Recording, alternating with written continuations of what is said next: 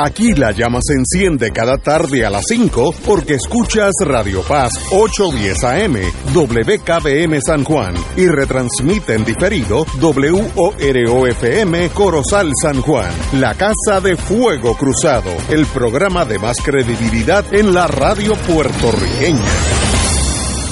Esta emisora y sus anunciantes no se solidarizan necesariamente con las expresiones que escucharán en el siguiente programa. Son las 5 de la tarde, hora de escuchar Fuego Cruzado, el programa de más credibilidad en la radio puertorriqueña, en las voces de Ignacio Rivera y sus panelistas invitados con su discusión política dinámica e incisiva de los acontecimientos más importantes del momento. Fuego Cruzado comienza ahora. Amigos y amigas, hoy es lunes y lo que quiere decir, hoy hay un problema aquí con las líneas telefónicas, así que el doctor Cabanella estará con nosotros mañana martes a las 17 horas, así que ya lo llamaremos mañana. Así que las preguntas que ustedes siempre me mandan, aguanten las 24 horas y estaremos aquí. Hola, Martín, muy buenas tardes. Saludos, buenas tardes a ti, buenas tardes a Paco Catalá y buenas tardes al público Radio Escucha. Bueno, ayer yo me quedé en casa y vi la parada puertorriqueña, como siempre, llena de banderas de Puerto Rico, etcétera, etcétera. Y me puso a meditar por qué en la parada de los italianos, de los italianos, de que le llaman Cristóforo Colombo, Columbus Day, tú no ves casi ninguna bandera italiana, casi todas son norteamericanas. Y es la misma gente, la misma uh, cultura italiana que llevan allí más o menos, hasta, más tiempo que nosotros, pero hay una gran diferencia. Esto es, yo no soy psiquiatra ni psicólogo, así que estoy hablando en voz alta. ¿Por qué nosotros que llevamos allí ya 60 o más años, todavía tiene, eh, tenemos ese arraigo a lo que es ser puertorriqueño? ¿Es bueno, es malo? Bueno, para eso estamos aquí. Pero la, la no es parada, eso se llama el desfile, es como siempre lleno de energía, sesenta y pico de carrozas, gente que reconocemos aquí a lo largo, uno los mira, entre ellos Silverio Pérez, que el, viejo tiene ciento algo, siete años, una cosa así, Silverio va para un récord con su papá. Eh, pero, ¿qué quiere decir? ¿Cómo, ¿Qué tú opinas de del desfile puertorriqueño en New York y en Chicago año tras año. Martín. Mira,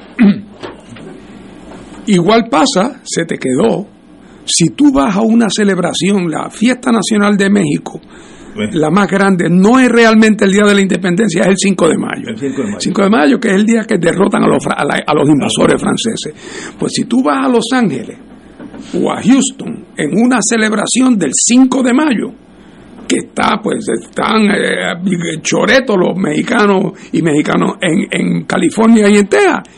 Y tú ves banderas de México, pero también ves un montón de banderas americanas llevadas por el mismo, por las mismas personas. Eh, eso no pasa en el desfile puertorriqueño. No ves ni una bandera americana. Pero te pregunto, ¿verdad que en Estados Unidos los italianos se referían a sí mismos como Italian Americans. Italoamericanos, sí. Y los mexicanos como Mexican Americans. Y los cubanos como Cuban Americans.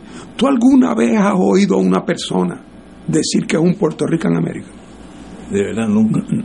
El, concepto no existe. ¿Y, ¿Y qué significa? Eso lo que significa es que, como lo interpreto yo, pero el dato es contundente, el dato es contundente, pero como lo interpreto yo, la actitud reflejada en el desfile puertorriqueño de Nueva York, y presumo que en otros equivalentes sé que lo hay muy grande en Chicago también. Sí, Chicago.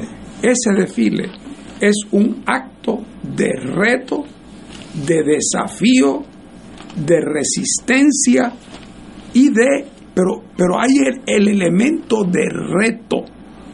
La frase yo soy boricua para que tú lo sepas. es un reto. ¿Eh? ¿Y qué? Y aquí estoy. Y no escondido acá, estoy en, Quinta Avenida. y no traje ninguna bandera americana, las que traje son de Puerto Rico nada más. Eh, y yo soy boricua para que tú lo sepas.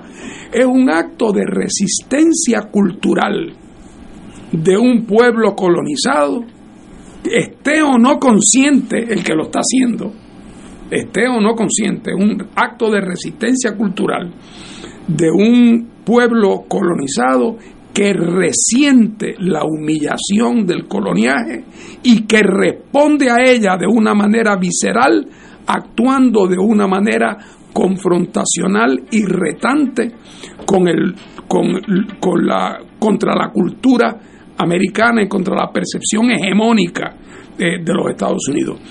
Para mí no tiene otra explicación que no sea eso. Eso tiene entonces además 20 variantes que, van en todas las manifestaciones donde colocan lo puertorriqueño versus lo americano, desde la Miss Universo hasta los juegos de baloncesto. Aquí nos encanta cuando los puertorriqueños, el, momento ideal es cuando Puerto Rico le gana a Estados Unidos. Oye, pero si no le ganamos nosotros, si quien le gana es Guatemala, aplaudimos igual de duro, porque de alguna manera a, a, David le gusta ver a Goliat contra la pared, si se percibe a sí mismo como David.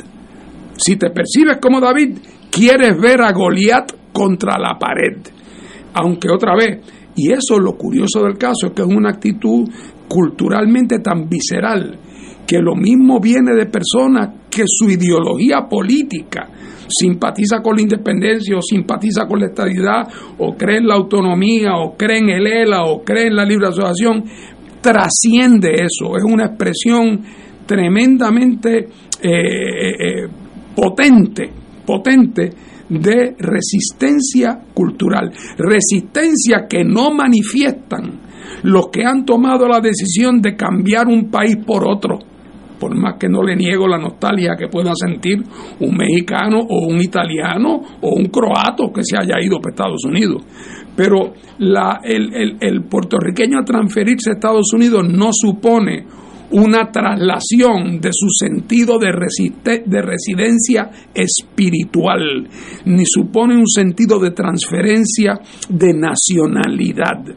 Y eso para mí es la explicación de por qué se da esa particularidad tan rara, por así decirlo, especialmente si lo comparas con otros grupos inmigrantes, eh, y, que en el fondo se trata de una actitud de reto, de desafío eh, y de afán de superación. Pero, ¿por qué reto y por qué el desafío? Porque eh, se sienten humillados por el colonialismo. ¿Quién ha sido, quién ha, quién ha sido, o sea, la percepción del avasallamiento cultural, político, económico, financiero de los Estados Unidos sobre Puerto Rico es lo que ha generado como respuesta un sentido de nacionalismo muy fuerte, muy fuerte, incluso en ocasiones caricaturizable. No es extraño, eh, eh, eh, Ignacio, que los lugares de América Latina donde se da un sentido de identidad nacional más poderoso sea en los sitios que están en la frontera con los Estados Unidos, pues son los sitios donde hay choque. El de Uruguay no, ha visto un americano más que en retrato, no, tiene una sensación, mientras que México, no hay nada más que pensar en la famosa frase histórica del general Porfirio Díaz, Pobre México, tan lejos de Dios y tan cerca de los Estados Unidos. ¿Ah? Los cubanos, ¿cómo tú te explicas ese fenómeno de la revolución cubana y de la resistencia de Cuba a través de tantos años, independientemente de lo que uno piense de los méritos ideológicos de la revolución cubana? Son gestas de resistencia y de confrontación contra quién? Contra un país que han visto que que, está a punto de, de comérselo, de tragárselo, de digerirlo. Es una actitud defensiva.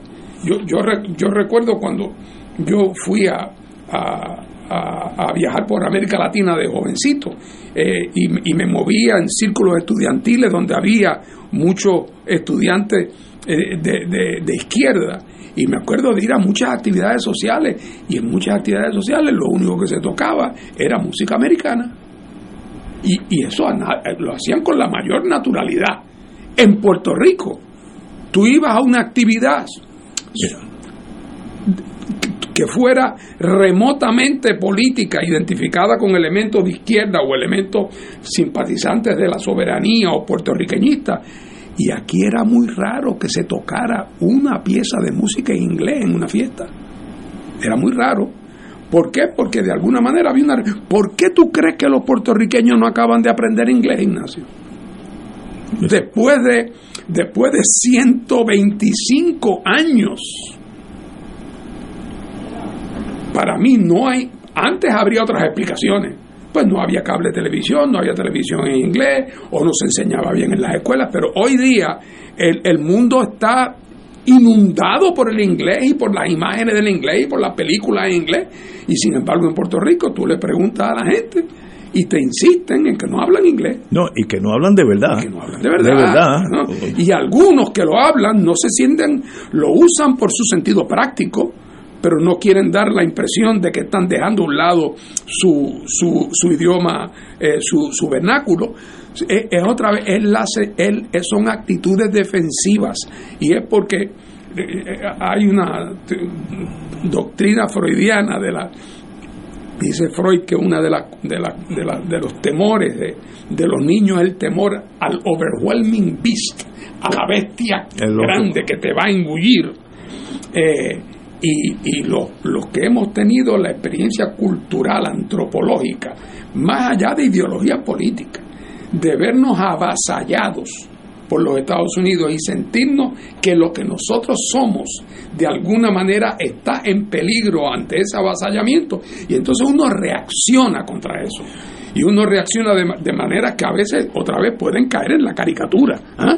eh, eh, y, una de esas reacciones es la resistencia, y esa resistencia toma muchas formas, y una de las formas que toma es la que se manifiesta de manera tan nítida en, esa, en ese desfile puertorriqueño, que es esa actitud de aquí, aquí estamos los puertorriqueños y que tú vas a hacer. Porque nosotros no vamos a dejar de ser lo que somos.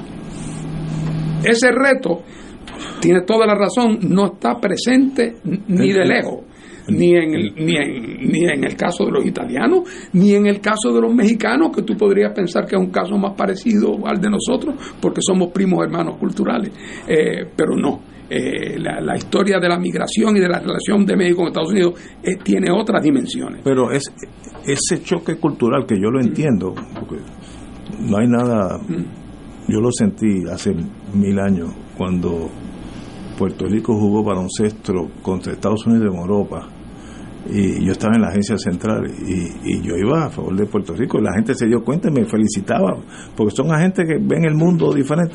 Y el equipo tuyo digo ganamos la primera mitad y la segunda mitad perdimos pero perdimos bien no no, no fue una derrota y, y yo me sentí puertorriqueño por primera vez en mi vida. Por primera vez yo nunca había pensado eso. Pero, pero voy más lejos yo no, no, te quiero usar de ejemplo porque no no no, no se trata de eso pero pero yo tengo gente que me pregunta, oye Fernando, Ignacio, ¿por qué Ignacio no vive tranquilo en New Hampshire o en Vermont?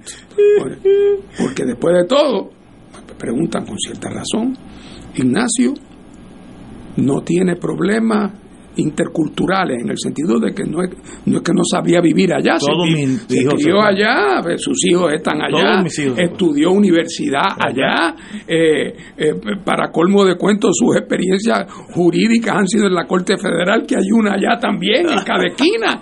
O sea, eh, ¿Qué amarra a, a, Ignacio aquí? La esposa de Ignacio, que, a quien no conozco, pero tengo entendido que, que de origen extranjero. O sea, que no es que tampoco diga, bueno, es que la, es que la esposa de Ignacio no lo deja ahí, él está loco por irse, pero, pero entonces, pues, pues ¿cuál es la explicación? Oye, sí, bueno, eh, buenas preguntas. Pues, pues porque otra vez, si tú me dices, ah, bueno, porque es que la calidad de vida en Puerto Rico es incomparable. No, no, no. Aquí hay que hacer, hay que decir como Martí, el vino es amargo, pero es nuestro vino. Eh, eh, y, porque no es por el de, por la maravillosa calidad de vida, no. es porque tenemos un gobierno tan eficiente, porque nos sentimos tan seguros. Tiene que ver con otra cosa que es suficiente como para con una persona en la situación tuya que lo mismo podría mañana comprar un pasaje e irte a vivir a, donde tú quisieras en los Estados Unidos. Eh, y, y, no lo hace pues pues no digo que tú que tú le grites yo soy boricua para que tú lo sepas pero actúa como si lo dijera no yo te puedo decir porque la mejor cosa en la vida es vivir con uno mismo yo viví treinta y pico años en Estados Unidos. Me eduqué, tuve hijos, todos nacieron por allá, etcétera, etcétera. Pero no soy feliz. No me siento que pertenezco. Y viví en New Hampshire, viví en Virginia, Texas eh, y otros estados que, no vienen porque fue cortos tiempos. Pero yo no soy de allí. Yo puedo estar en Tennessee y tratar de tomar el bourbon y hablar con los muchachos en Tennessee y puedo tener un, buenos años, pero no soy de allí. Es una, una cosa de identidad donde yo me siento que soy lo que soy es aquí. Con todo el calor y los boquetas en la carretera y los gobiernos que nos siguen, pues yo soy de aquí. Y entonces, una que pues, Ahora te digo yo, si una persona con el historial tuyo tiene ese sentido de identidad lo suficientemente fuerte como para, para mantenerte aquí no teniendo que hacerlo, porque no es por necesidad.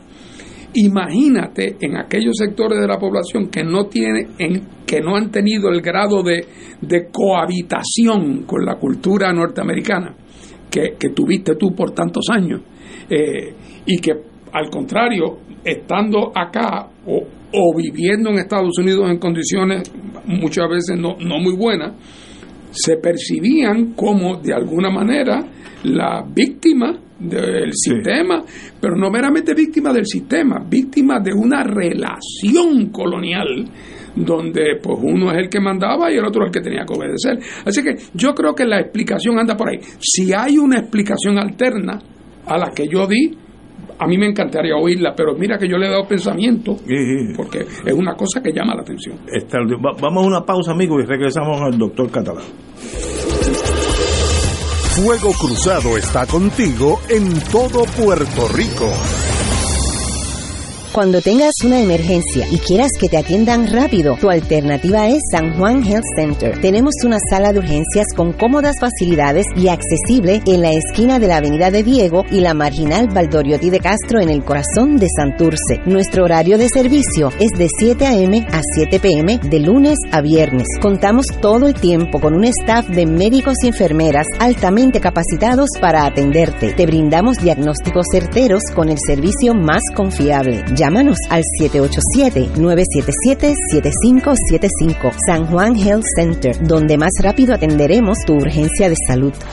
Celebra en grande los logros de tus seres queridos en el restaurante Mar del Caribe, donde contamos con amplios y acogedores salones para reuniones familiares o corporativas. Restaurante Mar del Caribe te ofrece un variado menú y la mejor comida internacional, exquisitos cortes de carne, oso buco, cabrito, chuletón de ternera, gran variedad de mariscos y pescados, langosta, rodaballo y bacalao. Restaurante Mar del Caribe, calle Loiza 2444, Punta Las Marías, 787 5 545-5025. Restaurante Mar del Caribe, tu mejor opción para comer bien.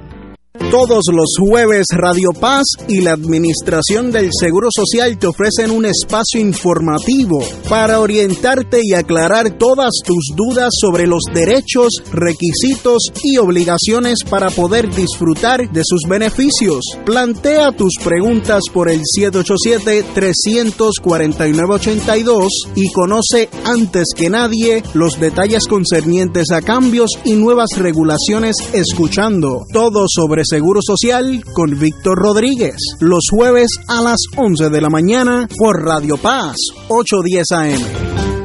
Miércoles de Infoempresas a las 4 de la tarde. Con entrevistas e información con nuestros emprendedores y empresarios. No te lo puedes perder. Miércoles a las 4 de la tarde. Por aquí, por Radio Paz 810 AM y Radio Paz 810.com. Los espero. A mí me gusta mi pueblo. A mí me gusta mi gente. A mí me gusta mi pueblo. A mí me gusta mi gente.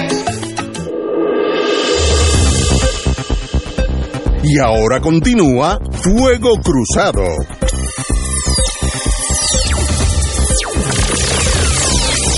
Regresamos. Bueno, doctor Catalá, yo, yo no lo he visto hasta ahora marchar en la parada de Nueva York, pero no me sorprendería que ha estado por allí. Yo, yo lo conozco. Bueno, no, no he estado, he hablado con mucha gente que ha estado.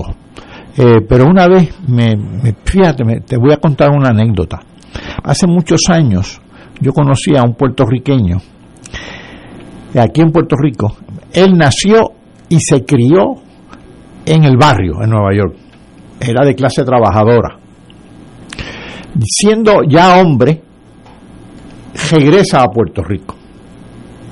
Él dice que cuando llegó el avión y aterrizó, cuando él pisó en la tierra de Puerto Rico, él se sintió como que subía de clase social. Aquí en Puerto Rico se tornó independentista. No me digas. Sí, yo lo conocí por allá por Ciales, hace ya muchos años, hace ya 30 o 40, casi ca- 40 años, ya falleció. Entonces, me estaba contando su experiencia. Y yo digo, oye, ¿y cómo fue que te que te que haya criado en Nueva York? Tú eres de segunda generación, te mantienes esa puertorriqueñidad. Y me contestó de manera casi gráfica, me dice, bueno, a ti se te ha hecho fácil ser puertorriqueño porque eres nacido y criado en Puerto Rico. Yo me hice puertorriqueño con un cuchillo en la boca, no porque fuera violento, sino dramatizando esa esa esa relación adversativa que estaba haciendo referencia a Fernando en su en su excelente presentación de esta sociología. Eh, además, ellos ven a su este, este que era de segunda generación veía a sus padres como gente que emigró en el 50 eh, obligados por el desmantelamiento de la agricultura. Agricultura que había estado en las décadas del 30 y del 40 eminentemente dominada por, por capital norteamericano, no nos olvidemos de eso, aunque había mucho capital puertorriqueño en la agricultura.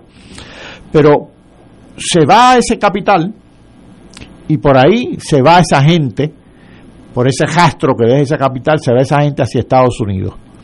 Luego las textiles que se montan aquí en el 50 también se van. Luego las petroquímicas también se van. Y ahora las farmacéuticas están teniendo dificultades por la, primero la eliminación de las 936, la competencia internacional y la, el vencimiento de distintas patentes, la reorganización empresarial.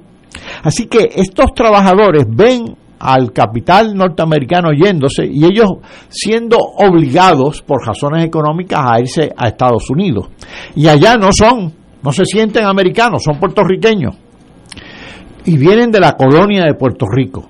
Y esa es la gran diferencia que estaba señalando Fernando. A mí me parece que eso es absolutamente cierto. No son migrantes de un país que adoptan otro país. Son migrantes de una colonia que van al imperio de esa colonia. Y eso hace la diferencia más grande del mundo. Y a mí este puertorriqueño que me dijo yo me hice boricua allá con un cuchillo en la boca, a ti se te hizo más fácil, casi me estaba este, haciendo sentir mal, a mí me, me lo demostró gráficamente. Y, y, y lo interesante fue que se hizo independentista aquí en Puerto Rico una vez regresa. Pero a la misma vez, en las elecciones, si sumamos el Partido Nuevo y el Partido Popular, hay un eh, obviamente una tendencia eh, a permanecer ligado a Estados Unidos. O sea que no es no es un movimiento sí, libertador decir nos vamos aunque aunque estemos todos muertos. Yo me pregunto, Ignacio, si la sensación de la, la sensación, no, la realidad de la dependencia agudiza el sentido de eh, de incomodidad. De rabia. Sí, de rabia. De rabia. Puede ser. O sea, puede ser. O sea eh, buen punto. Me gustaría irme, pero caramba, no puedo. ¿Ah? Sí, sí, eh, sí, sí, eh, o sea, dependo de ese cheque, dependo de eso. Y entonces eso hace que quizá todavía sienta mayor hostilidad o mayor resentimiento. Y todo esto puede ser a un nivel psicológico que está por debajo del radar. Y, la persona puede acabar concluyendo que, Puerto Rico debe seguir siendo parte de Estados Unidos o, incluso debe ser Estado porque por el miedo de, que de que veo el peligro y toco palo, veo el peligro y toco palo, pero resiento que yo tenga esta debilidad. Eh, eh, y eso hace que cuando tengo la oportunidad de manifestarme de una manera que no pone en peligro la relación. Como no lo pone en peligro en mis universos, ni lo pone en peligro en el juego de baloncesto, ni lo pone en peligro en la marcha. Votando lo puede poner en peligro. Así que por lo tanto ahí el, el comportamiento es más controlado, aunque también no hay argumento que resista un extremo. Puede llegar el momento en que la sensación de frustración acumulada hace que la gente vaya venciendo incluso esos temores como, como, como creo que estamos empezando a ver en otra dimensión. Pero, pero yo creo que, que el fenómeno ese de la... Estamos hablando de una, de, de, de, una relación de una gran complejidad, eh, pero que otra vez, más allá de, de lo que puedan ser sus causas, cuando uno ve el resultado, uno ve ese resultado que a ti tanto te llama la atención y que a mí me ha llamado la atención también, porque es que yo me acuerdo, yo dije, contra, es que no hay ni una bandera americana. Si tú me dijeras que, que hay poca, pues está bien, pues pero es que no hay ni ninguna. es como si estuviera prohibido, chicos, llevar una. yo creo que lo está emocionalmente. exactamente, porque ese, ese no es el día para eso. Exacto. Ellos dirán, todos los días de mi trabajo y de la escuela, ahí tengo que andar con la bandera americana, pero este día que no la uso. Es mío. Así que yo creo que eso, porque algo tiene que explicar esa intensidad. Eh, y, y, algo, y esa intensidad también hay que explicarla, como dijimos ahorita, vis a vis otros grupos de personas que han venido de otros países que no exhiben eso, esa, esa intensidad de comportamiento. Y, hombre, y demás está decirlo, digo porque estoy oyendo que piense que estoy generalizando, que sí que estoy generalizando pues naturalmente que hay eh, puertorriqueños que no que no, no, tienen ni a, ningún nivel esa sensación de animosidad ni tienen ese, ni, sienten su identidad amenazada o, sienten su, su, su identidad eh, eh, en peligro o, en precario. Claro que hay excepciones pero de que la corriente principal es la que es no cabe duda y otra vez y llama la atención de manera especial porque desde el punto de vista de la expresión política no parecería eso estar evidenciado. Oye, Ignacio, eso. ahora cuando tú hablas de cómo es que a pesar de todo esto que ha dicho Fernando, pues hay gente en, en Puerto Rico que quiere la relación con Estados Unidos a la luz de las elecciones. si uno es popular y A la luz de popular. Es que la relación imperio-colonia es muy compleja. Yo siempre recuerdo una anécdota, estoy tratando de, refrescarla porque la tengo así en, tanto en el olvido, que narra Rubén Berríos cuando estaba en Vieques. La, está escrita en uno de sus libros y es de un indio, no me estoy refiriendo a Goibaná, un indio de la India, que lo visita ahí en Vieques y se ponen a conversar de la, de la complejidad que hay en la relación imperio-colonia. Y Rubén le habla de la ciudadanía americana aquí en Puerto Rico, de la dependencia, y el, el indio le dice, sí, sí, sí, nosotros sabemos de eso, porque ser súbdito inglés en la India, súbdito inglés, tenía peso. Imagínate, imagínate cómo no va a tener peso la, la, relación que tiene Puerto Rico con Estados Unidos, porque la relación colonia-dependencia es algo, es, es anormal, pero es anormalmente fuerte. Yo me di cuenta del el gancho emocional que tiene Estados Unidos en Puerto Rico hace como dos o tres años yo estaba con una prima mía que murió desgraciadamente bastante joven. Y era pobre, trabajó toda su vida en el Fondo de Seguro del Estado, se jubiló y, bueno, se ganaba la vida después yendo a las 4 de la mañana al sesco y haciendo turno para vender el turno. Ese era el trabajo de mi querida prima Maribel. Y ella me contó una vez, porque salió la conversación, de las ayudas que existían para la gente pobre. Hay programas que yo nunca había oído, no, no conocía. Uno oye lo, lo más grande, Medicare, lo, que, no, pero hay cosas que yo no entiendo, que te dan 60 pesos más al mes o lo que sea. Tiene unos nombres y unas siglas. Y eso causa en esa persona una dependencia, porque de aquí a dónde voy a ir pero a la misma vez te están comprando, que ese es el conflicto que, que, existe, ¿ves? Eh, esto es un problema bien complejo y, se vuelca en la parada. Yo estuve una vez en mi vida eh, en una parada, me lo gocé completo, gocé, este, besé gente que nunca había visto en mi vida, me besaron a mí todo, bueno, esa fiesta. Y, y, y uno nota que es diferente, porque yo estaba, por mis relaciones anteriores, yo estuve en la de Cristóforo Colombo, Colombo's eh, eh, Parade, que es la de los italianos, y no es lo mismo. No, no, no. Es algo más simbólico, pero tranquilo, sin mucha pasión. Este, y hay muchas banderas americanas. Es totalmente diferente el ambiente. Eh, en esa de los puertorriqueños, debajo de toda esa algarabía, tú notas una tensión muy fuerte. Sí, uno lo nota, eso es correcto. Señores, tenemos que ir a una pausa y ya regresamos a, decía José Arsenio Torres, como dice José Arsenio, aterricemos ahora en Isla Verde para hablar de aquí. Fuego Cruzado está contigo en todo Puerto Rico. Todos los jueves Radio Paz y la Administración del Seguro Social te ofrecen un espacio informativo para orientarte y aclarar todas tus dudas sobre los derechos, requisitos y obligaciones para poder disfrutar de sus beneficios. Plantea tus preguntas por el 787-349-82 y conoce antes que nadie los detalles concernientes a cambios y nuevas regulaciones escuchando todo sobre Seguro Social con Víctor Rodríguez, los jueves a las 11 de la mañana por Radio Paz, 810 AM.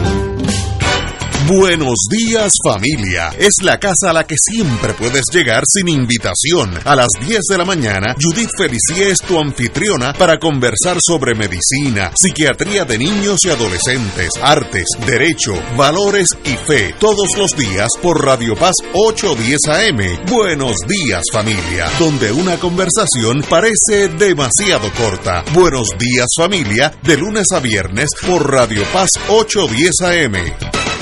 Radio Paz te ofrece el mejor motivo para levantarte temprano y disfrutar el comienzo de un nuevo día de lunes a viernes con Enrique Liboy y Radio Paz en la mañana. La dosis perfecta de noticias, deportes y éxitos musicales de todos los tiempos, humor y curiosidades, calendario de actividades y tus peticiones musicales por el 787-300-4982. Conéctate con el 810 AM de lunes a viernes con Enrique Liboy y Radio Paz en la mañana.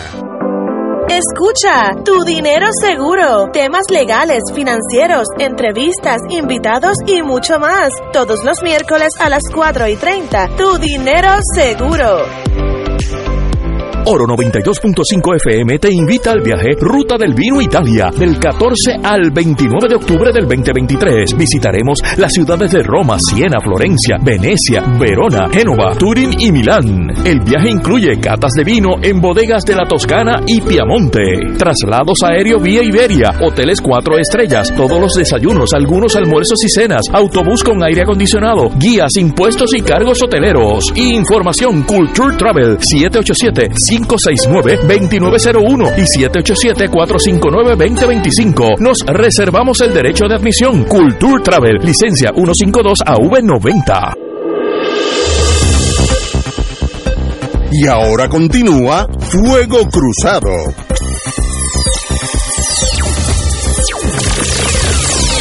Regresamos amigos y amigas. Yo disfruté mucho este sábado en la página 40 del Nuevo Día, Opinión, un artículo de Edgardo Rodríguez Julia, que tengo el privilegio de haberlo conocido en un elevador.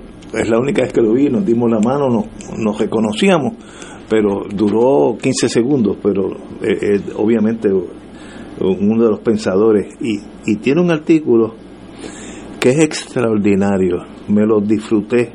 Este sábado, opinión, página 40 el Nuevo Día. Y es, él compara al Partido Popular con el Normandy, que es genial. Somos, somos melancólicos, custodios de las ruinas. Lo que no es posible demoler, somos incapaces de reconstruir. El Normandy sería entonces la metáfora de Lela. Y es exactamente como es. Ni lo tumban de una vez y crean otra cosa, ni lo remueven y meten gente con nuevas ideas, la juventud divino tesoro, sino se queda esa mole ahí con las ventanas tumbadas y esa es la, la esfinge de lo que es el ELA. Me felicito al, señor Rodríguez Julia porque no lo había visto tan claro. Yo que vivo allí al lado, cada vez que paso por el nombre de ahora pienso en el ELA. Martín. Bueno, mira, es que yo pienso que primero yo leí también el artículo de excelente. de, me pareció muy bueno. Eh, los partidos políticos especialmente cuando son partidos de, de, de, mucha trayectoria como el caso del Partido Popular estamos hablando de un partido que existe desde 1938 Imagínate. y que está en el poder o cerca de él desde 1940 eh, así es que esos partidos no se hunden no desaparecen como un barco que se hunde. Como el Titanic. O sea, no es que de momento ahí está Y después- y pasa a los 20 minutos y, y no hay nada. O sea, no, no es así eh, que, que desaparecen. Eh, tienen en eso un... eh, es como el proceso de un, de un animal herido. ¿ah? que va bajando la velocidad, va bajando la velocidad, va bajando la velocidad, el cazador sigue detrás, pero lo- y cada vez el animal va perdiendo movilidad y rapidez hasta que llega un momento en que ya no se puede sostener sobre, su, sobre sus patas y cae y eventualmente colapsa. E- Ese proceso, una especie de... ag- El Partido Popular está pasando por un proceso de agonía institucional. Y la agonía institucional se debe a muchos factores, pero principalmente a que, como decían antes, se le acabó el vellón. O sea, el, el proyecto histórico que se impuso, realmente llegó el momento en que quedó constatado que había sido un fracaso y que no había podido completarlo, pero no solamente eso, sino que ya no tenía pista, ya no tenía para dónde orientar su proyecto histórico, fue incapaz de cambiarlo eh, o, de, o de transformarlo de una manera radical eh, y por lo tanto ya no se sostiene sobre sus propios pies y lo que está dando es tumbo. Está dando tumbo realmente, Eh, está eh, eh, naufragando y, así ha pasado en, anteriormente con otros partidos. Eh, ese es el caso, por ejemplo, pues del, del- del- de la vieja coalición o del viejo partido, el antiguo partido socialista de la década del 30, que no es que murió de un día para otro, estuvo dando tumbos como por una década, pero ya no era una sombra de lo que había sido y acabó siendo absorbido fundamentalmente o por el Partido Republicano o por el o por el mismo Partido Popular. Así que yo creo que el Partido Popular va por ese por ese camino y yo creo que todos los, lo- lo- los síntomas eh, apuntan a eso y cuando uno escucha el mensaje y la retórica de aquellos que aspiran a dirigirlo, uno se da cuenta que ninguno de ellos está eh, orientándose por un camino donde uno diga, caramba, por ahí sí que hay una cierta ruta que el Partido Popular pudiera recorrer. Eh, eso no se ve. Es un partido que evidentemente ya eh, está entrando, como digo, en su fase de, de agonía, de agonía institucional y, y- y- y- y- y antes que era un partido que tenía siempre el oído en tierra, ahora realmente eh, está totalmente eh, eh, fuera de sintonía con, con el país. Compañero, doctor Catalán. Bueno, el Partido Popular apostó a algo que llamaba Estado Libre Asociado, pero que realmente era la colonia. Y la colonia, por, por definición, es ser subalterno y no tener poder. Por lo tanto, Lela carece de poder. Tenemos un gobierno cada vez más impotente, sin grados de libertad de acción. Si tú no tienes poder, si tú apuestas por una por un vector donde careces de poder, no vas a poder ni destruir ni reconstruir, como dice eh, Edgardo, congelación al Normandy. Bueno, la realidad ha destruido todo. El problema es que tenemos que buscar una solución y pronto, porque no es el ELA meramente lo que se está resquebrajando, que el ELA es la colonia, es el país. Hoy los dos titulares en el periódico, o uno, dos de, dos de los titulares, uno es aumentan las personas sin hogar, el deambulismo en Puerto Rico. Aquí ha bajado la población, aquí ha bajado el número de estudiantes, pero el, número de ambulantes ha aumentado. Y aumenta también la incautación de drogas. ¿Por qué? Porque está aumentando el trasiego y el consumo de drogas. El grueso de las drogas es, es de exportación. Lo que significa esto es que Puerto Rico se está desdibujando. Y no hay el instrumental porque Lela no lo tiene y el Partido Popular no lucha por eso. No hay el instrumental para enfrentarse a estos problemas. Por lo tanto, el Partido Popular está incapacitado para construir algo porque postula algo que carece de poder. Su solución es el no poder. Eh, es una falta de lógica, una, una contradicción lógica extraordinaria. Y eso lo está hundiendo políticamente. Por lo, por lo tanto, tú los ves realmente en una lucha de poder sin sentido, dándole vueltas a la noria, con problemas internos, eh, resaltando, claro está, eh, su enfrentamiento con su archienemigo, que este, en este caso sería el Partido Nuevo Progresista, pero sin poder establecer eh, cuáles son los instrumentos que él tiene para hacer esa supuesta reconstrucción del edificio. Ahí está encajado. yo, nunca volveré a mirar el Normandy como un edificio más, sino como un símbolo. símbolo. Por cierto, y el Normandy tiene unas posibilidades de reconstrucción que no tiene Vela. bueno, yo no, yo digo, yo vivo allí. Eso está tan y tan abandonado que yo creo que costaría más o menos igual tumbarlo y hacerlo de nuevo, aunque hagan la misma cosa, pero nuevo, por la tubería, el sistema eléctrico. Eso no es fácil coger un, edificio de 60, 80 años de construido y remodelarlo así. Eso toma tiempo y esfuerzo. Bueno, que sea lo que sea, pero la metáfora de que es el ELA es extraordinaria. Eh, ¿Dónde tú ves, Martín, como ese, ese animal herido ya tiene menos velocidad, va decayendo y la gente ya intuye que ese animal llamado ELA está muriendo? ¿Dónde va esa, esa masa que la última elección sacó 32%, que es un montón de votos? ¿Hacia dónde emigrarían o, desaparecerían? Bueno, yo, creo que primero ese proceso de eh, de, de, traslación electoral, evidentemente, eh, ya ha comenzado.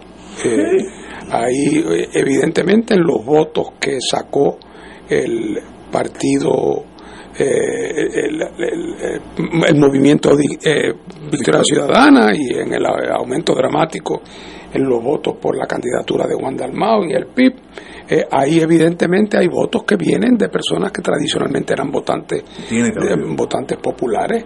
Eh, pueden haber también perdido un número de personas ante la candidatura, las candidaturas de, del Partido Dignidad, porque ese evangelismo fundamentalista de, que, es el que tiene la mayor parte de la gente, según tengo entendido, del, del proyecto Dignidad, eh, pues eh, aquí fundamentalismo religioso eh, cristiano no es únicamente estadista, los hay también populares en un número significativo y habrá uno que otro independentista, no tengo por qué dudarlo, pero, pero es la excepción. Eh, así que yo creo que por ahí también. Y pienso además que hay un número de, de personas en el Partido Popular que son eh, estadistas. Eh, que realmente estaban en el Partido Popular por una serie de razones históricas, pero que ideológicamente se han ido haciendo cada vez más estadistas. Cada vez oye uno más hablar a ellos del, del voto presidencial, por ejemplo. Eh, y, yo pienso que hay mucho. Antes decían en broma de algunas personas, yo me acuerdo que lo decían, lo decían de, de, de Roberto Prats decían en broma que, que 20 segundos más en el vientre de la madre hubiera nacido estadista. O sea que ya estaba a punto, pero en eso nació y, y, y, el, desarrollo del feto se cortó ahí.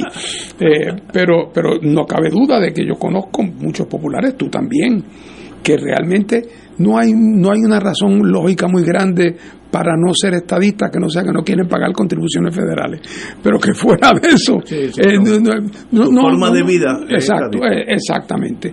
Y además para quien la primacía de la relación con los Estados Unidos es, es dominante y por lo tanto, así que ah, no me extrañaría que ahí también hubiera eh, personas que quizás pensaran de, de, alguna manera de una vez y por todas ya identificarse con un partido estadista. Lo que pasa es que la identificación con un partido estadista en estos días que estamos viendo en Puerto Rico es complicada, porque la fama, la efectividad, la reputación, eh, de la credibilidad del gobierno del Partido Nuevo Progresista está por el piso. O sea que este es mal momento para reclutamiento, para el PNP, porque en términos de su atractivo público está pasando por su peor momento. Tiene la suerte de que su contrincante histórico principal, que es el Partido Popular, está desmayado en el piso. Y el árbitro ya va, por el, conteo pasó de 10 hace tiempo. Eh, pero si no fuera por eso, estaría, estaría en peligro. Sin embargo, su potencial de crecimiento está también limitado. Yo por eso, yo espero que muchos de esos no se queden en su casa, que vayan a votar y que voten por otros partidos. Pero pero yo creo que ese, ese proceso de traslación política comenzó, comenzó ya otra vez. No es que el barco se va a hundir de un día para otro, no va a ser así. Eh, pero, pero vamos a ver que esa, esa, e, esa ruta descendiente, eso, eso continuará y se agravará. Bueno, cuando nosotros éramos pequeños, las elecciones era para ver por cuánto ganó el Partido Popular. El dos, dos o tres días antes ya la gente daba por sentado que ganó y ganaba sobre 55, 60, no, no me acuerdo. Yo era muy pequeño, pero pero ganaba cómodamente. Ya, ya están en minoría. Oye, y ni tan pequeño, Ignacio. Hasta 1900, hasta las elecciones del 64, del 64 que tú ya, ya yo estaba grande. Estaba, ya tú habías hecho maldades eh, en el 64. En la elección del 64, el Partido Popular ganó todos los distritos representativos, los 40. Ganó todos los distritos senatoriales. Ganó todas las alcaldías. ¡Wow! Ah, y Muñoz no era el candidato. Eh, eh, fue Sánchez. Así es que estamos hablando de una hegemonía eh, eh, por no decir el dominio absoluto de la, sin que eso sea una ofensa para nadie, el dominio absoluto de la rama judicial. Sí, eh, No digo yo que ahí no hubiera jueces íntegros, lo había por montones, pero en términos de visión ideológica, fuera de una que otra excepción token de tokenismo, eran todos jueces eh, del partido del, partido popular eh, la universidad totalmente dominada por el partido o sea la institucionalidad puertorriqueña completamente dominada por el partido popular el dominio de Muñoz en las relaciones regionales, eh, bautizado y apadrinado por los americanos. No era un momento, un crecimiento económico. Eso tan cerca como el 64, un momento realmente de gran hegemonía política. Eh, así es que eso otra vez no va a desaparecer de la noche a la mañana. Pero está. Pero no, pero además las señales son evidentes. Pero otra vez, eh, eh, contrario a lo primero con que empezamos el programa, que es la explicación de la de las actitudes del desfile puertorriqueño y lo que eso puede representar, ahí uno puede discutir hasta por la mañana y traer muchos elementos complejos. Aquí no es muy difícil. El descrédito y la, un partido que abandonó, en todo caso, abandonó por unas razones o por otras los propósitos que le dieron razón de ser a su fundación, que resultó que, que en lo político acabó perpetrando e intentando perpetrar un fraude sobre el pueblo puertorriqueño eh, y que son los americanos los mismos que acaban en efecto denunciando eh, el que el ELA era un muñeco de trapo, eh, el proyecto económico ido al piso. Y, y, así que la explicación de por qué ese partido se vació de contenido está sobre la mesa y no hay misterio. Sí, ahí, ahí no hay mucho que averiguar es interesantísimo. Vamos a una pausa. Vamos a una pausa, amigos, y regresamos. Vamos, vida artificial en los municipios. Vamos, vamos para allá. Fuego Cruzado está contigo en todo Puerto Rico. Hermanos y hermanas, les saluda el Padre Milton y quiero agradecer a todos los que se hicieron parte de nuestro Radio Maratón a hablar con el corazón, la verdad y en el amor. Gracias por sus aportaciones y sus donativos. Los que lo hicieron por su tarjeta de crédito, muchas gracias. Pero los que pidieron recibir la boleta, recuerden que cuando reciban esa boleta deben enviarla de vuelta con su cheque o su giro postal para que esa promesa se haga realidad. Que el Señor siga multiplicándoles abundantemente esos dones, esos regalos que nos han dado y que continuemos promoviendo la misión de Radio Paz donde quiera que nos encontremos. Y si todavía no lo pudiste hacer en el momento de Radio Maratón, entra a TH Móvil, búscanos como Radio Paz 810 en la sección de pago a negocios y escribe Radio Maratón en el comentario y con ello apoyarás la misión de Radio Paz en la Iglesia Católica en Puerto Rico. La Parroquia Santa Bernardita te invita a su cena concierto recordando a Mocedades.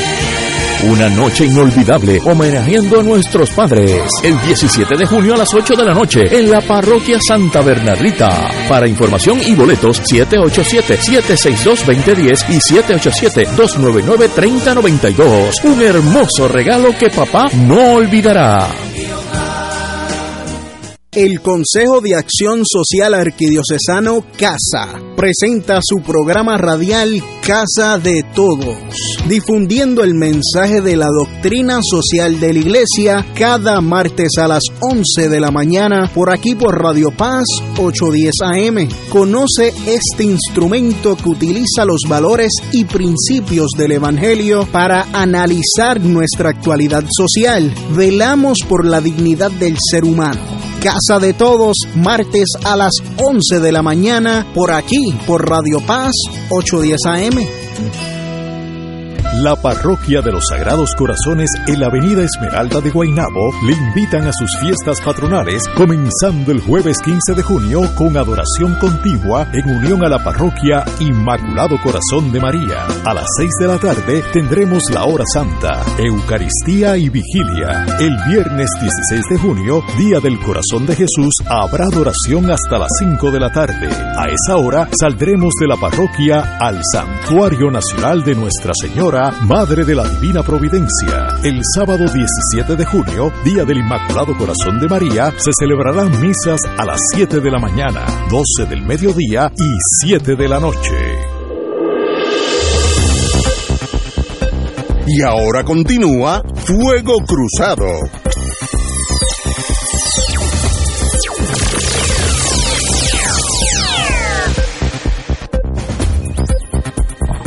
Bueno, amigos y amigas, el que lea la página 4 de hoy del Nuevo Día se da cuenta que hay unos municipios, en inglés se, diría dire, en condiciones muy peligrosas, muy muy penosas económicamente, a pesar del, del brote del dinero que entró en Puerto Rico por la catástrofe, María, terremotos, etcétera, etcétera.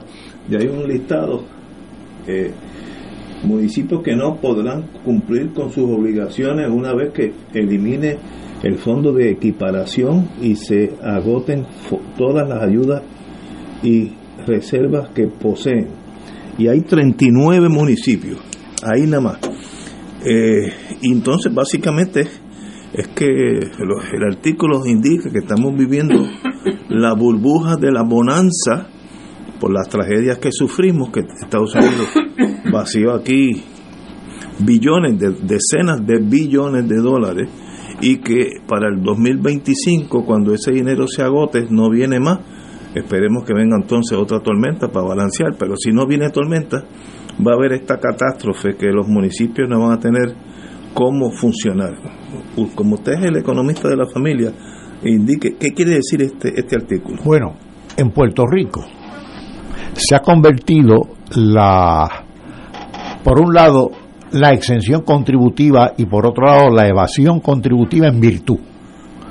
Pero propiciada esa, esa actitud eminentemente por el Estado. Recuerda que el instrumento por excelencia aquí en Puerto Rico desde el 47, si no antes, ha sido la exención contributiva. Eso es fomento. Fomento equivale, es una ecuación, equivale a exención contributiva. Y era exención contributiva de todo de contribución sobre ingreso, contribución sobre la propiedad, cuánta cosa había. Este, un montón de créditos, un montón de, bueno, la, ley contributiva de Puerto Rico realmente es un listón de exenciones. Los municipios dependían eminentemente de la eh, contribución sobre la propiedad, que se ha tornado obsoleta. Fernando estaba diciendo ahorita fuera del aire, pues ¿cuándo fue la última tasación, Fernando? En el 50 y pico. Estamos con los, los valores del 56. Imagínate. A eso tú le sumas lo siguiente. Bueno, como los municipios estaban paulatinamente encontrando sin eh, recaudos, sin fondos, se inventaron lo que se llama hace años el fondo de equiparación, que es una especie de pote que hacía el Estado, lo administraba el CRIM, y con ese pote, sobre todo los municipios que menos recaudación tenían, se beneficiaban, porque hay municipios que son más ricos, ¿no? Ese fondo de equiparación por dictamen de la Junta, dura hasta junio, hasta el 30 de junio del 2024. Es decir, dentro de un año desaparece. Wow. El gobernador ha tratado de compensar eso proponiendo lo que él llama un fondo de servicios esenciales, que sumarían como 150 millones. Pero eso está en el aire, porque la Junta no ha dicho nada sobre el particular que no sea expresar reservas, ¿no? Por otro lado, los municipios también recibieron respiración artificial a partir del 2017 como consecuencia primero del huracán María, luego algunos de los municipios como consecuencia de los sismos y como consecuencia de la pandemia. Pero eso ya está expirando. Quedan los residuos para los próximos años, residuos, pero ya está expirando. Así que los municipios, la mayor parte de ellos, están asfixiados. Mientras tanto, nunca se hizo nada para darle no respiración artificial, sino respiración natural. Cuando el fondo de equiparación ya se estaba tambaleando, decían, ah, bueno, pero están los fondos federales, los ahora se están tambaleando los dos. Bueno, pues vamos a crear un fondo de servicios eh, esenciales para los municipios. Se ha estado tratando de darle respiración artificial y nunca respiración natural. Que por cierto, no le pasa únicamente a, los municipios, le ha pasado también al Estado, al gobierno estatal. Por eso que estamos endeudados, porque nunca se hizo una estructura tributaria como se debe hacer. Y seguimos con mecanismos de respiración artificial y nunca, nunca de respiración natural. Pues eso significa que estamos pagando las consecuencias y cada uno de esos municipios las está pagando ahora, de aquí en adelante las van a pagar bien, bien duramente. Desafortunadamente, claro está. Pero eso sería fomentar más aún la emigración.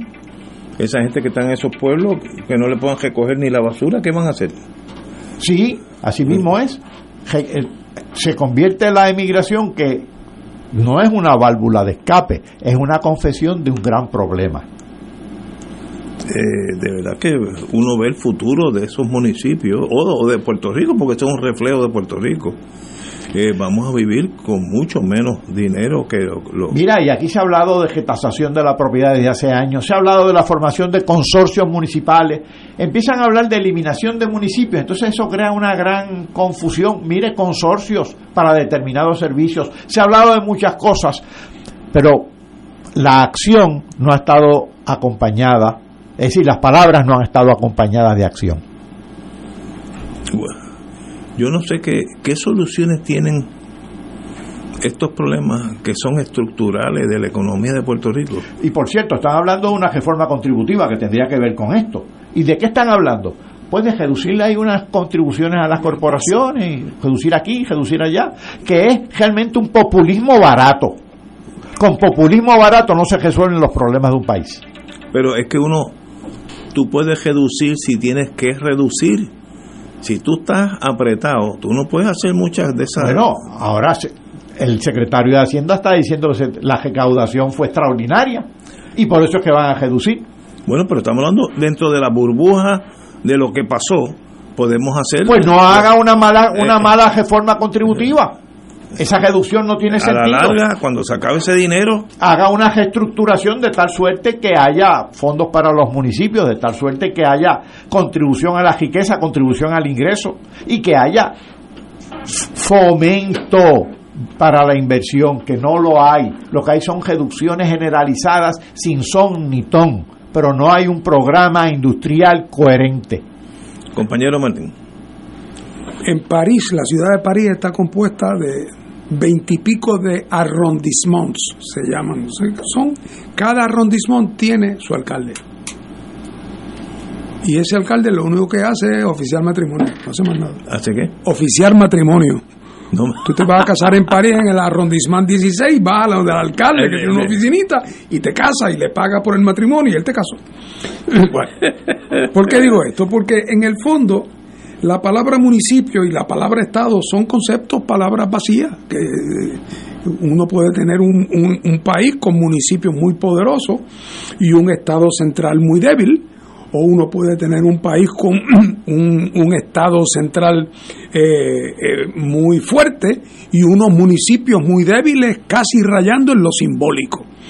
La primera pregunta, pienso yo, que habría que hacerse, la primera pregunta es, número uno, ¿qué cosas, qué cosas los municipios pueden hacer mejor que el Estado a nivel central, o por lo menos qué cosas pueden hacer mejor que el Estado a nivel central, municipios según sus categorías, porque no es lo mismo lo que puede hacer San Juan que lo que puede hacer Maricao, que viven ocho mil personas, que después de todo, eh, más de eso viven en Lloren Torres que lo que viven en, todo Maricao. Uh. Así es que, por lo tanto, habría que hacerse una pregunta de las escalas y tener unas categorías que estoy seguro que para algunos propósitos deben existir. Pero, por ejemplo, nosotros queremos que en Puerto Rico las personas mayores, viejitos y viejitas, que viven solos porque no tienen parientes cercanos y porque el Estado no tiene facilidades de, hogares de envejecientes para ellos, queremos que haya un servicio de ama de llaves de una persona que venga periódicamente y haga una cosita mínima y atienda y cheque. ¿Queremos eso? Bueno, si la contestación es sí, queremos eso. La segunda pregunta es, ¿eso quién lo haría mejor? ¿El municipio de Gurabo o el departamento de amas de llave a nivel nacional? No, no. Bueno, ni hablar de eso. Bueno, pues Gurabo. pues, entonces la próxima pregunta es, si queremos que lo haga Gurabo, ¿Cómo vamos a hacer para que Gurabo tenga financiamiento para poder hacerlo? No estoy hablando de cuántos choferes debe tener el alcalde. No estoy hablando de si debe o no haber el municipio eh, financiado las fiestas patronales o los concursos. Hay un montón de cosas que son gastos en momentos de austeridad, gastos que, son eh, injustificables. Pero, pero si, si entendemos que debe haber amas de llave, y que son y que quien eso mejor lo puede hacer son en términos generales los municipios. Pues entonces no pretendamos que el municipio lo haga eh, eh, si no tiene una fuente de ingreso. ¿Cuál es la fuente de ingresos de los municipios? Bueno, fundamentalmente los ingresos que tiene por contribuciones sobre la propiedad, eh, las contribuciones, los arbitrios de construcción, los arbitrios de inventario, las licencias. Bueno, pero en primer lugar, que muchos de esos arbitrios, el Estado dándole exenciones a gente que vino, se los quitó al municipio. No le dijo, pero aquí te doy para las amas de llave. No, no, no le dijo eso, nada, le quitó eso. En segundo lugar, las contribuciones sobre la propiedad. Pues aquí estamos, como dijo Paco, todo tasado a nivel del 54 o del 56 y la mitad de las propiedades en Puerto Rico sin tasar. La mitad. O sea, cuando tú coges la curvita por allí por calle y tú ves aquella casa que diga, Señor, qué mansión que pertenece al ferretero del pueblo. Mira, lo más probable es que eso no está ni siquiera tasado. No le paga un solo centavo al Departamento de Hacienda. Eh, esto es lo otro. El otro día vi en el periódico un anuncio, una noticia, un solar en la avenida Ashford, ya llegando al puente del Dos Hermanos, que era la casa del doctor Mario Juliá, que después hubo varios restaurantes, agilimógili o qué sé qué.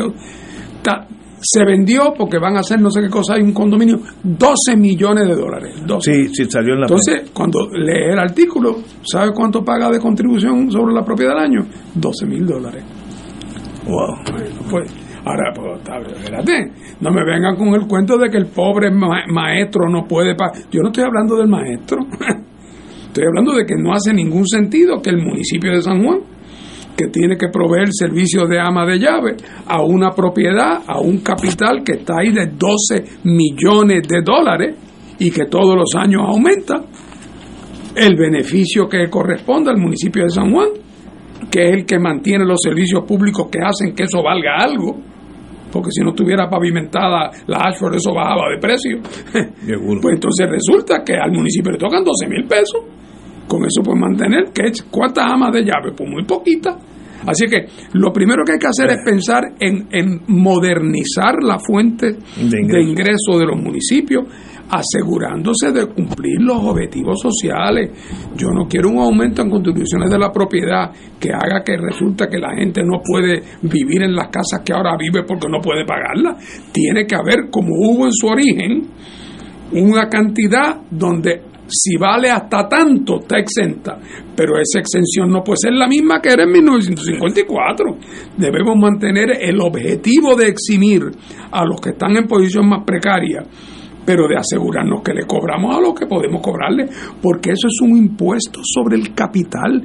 Todas las sociedades en el mundo capitalistas tienen un impuesto sobre el capital y que se manifiesta principalmente a través de, contribuciones sobre la propiedad, contribuciones de, por, ¿cómo se llama?, de, de ganancias de capital.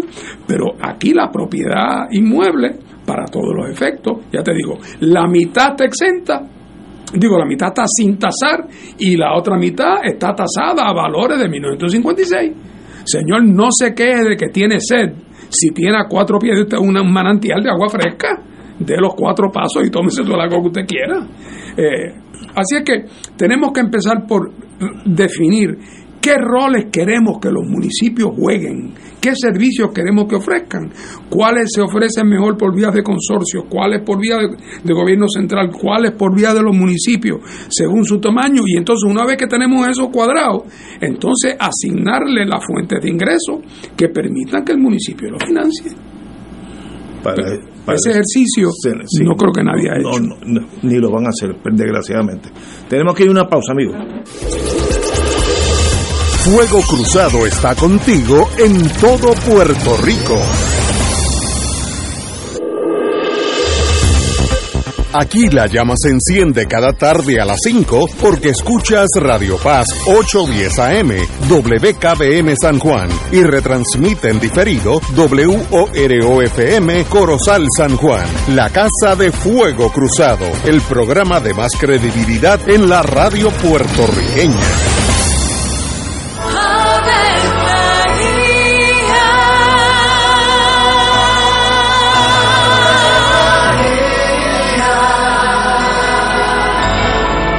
El ángel del Señor anunció a María. Y ella concibió por obra del Espíritu Santo.